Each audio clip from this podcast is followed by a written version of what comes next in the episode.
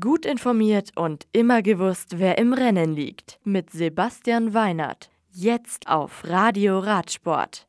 Quickstep Floors, neuer Mannschaftszeitfahrweltmeister.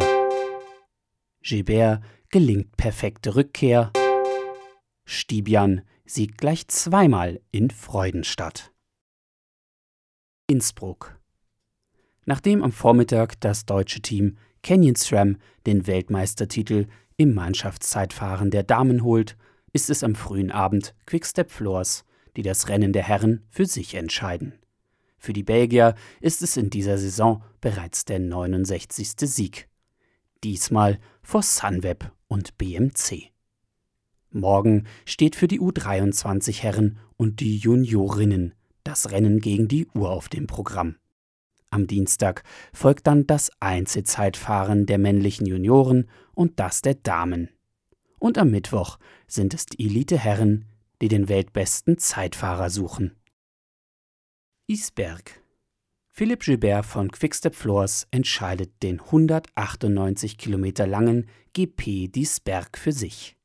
Dem Belgier gelingt damit ein perfekter Wiedereinstand nach seinem schweren Sturz bei der Tour de France. Zweiter und Dritter in Nordfrankreich sind Cofidis-Profi Christophe Laporte und Gilberts Teamkollege Florian Seneschal. Freudenstadt.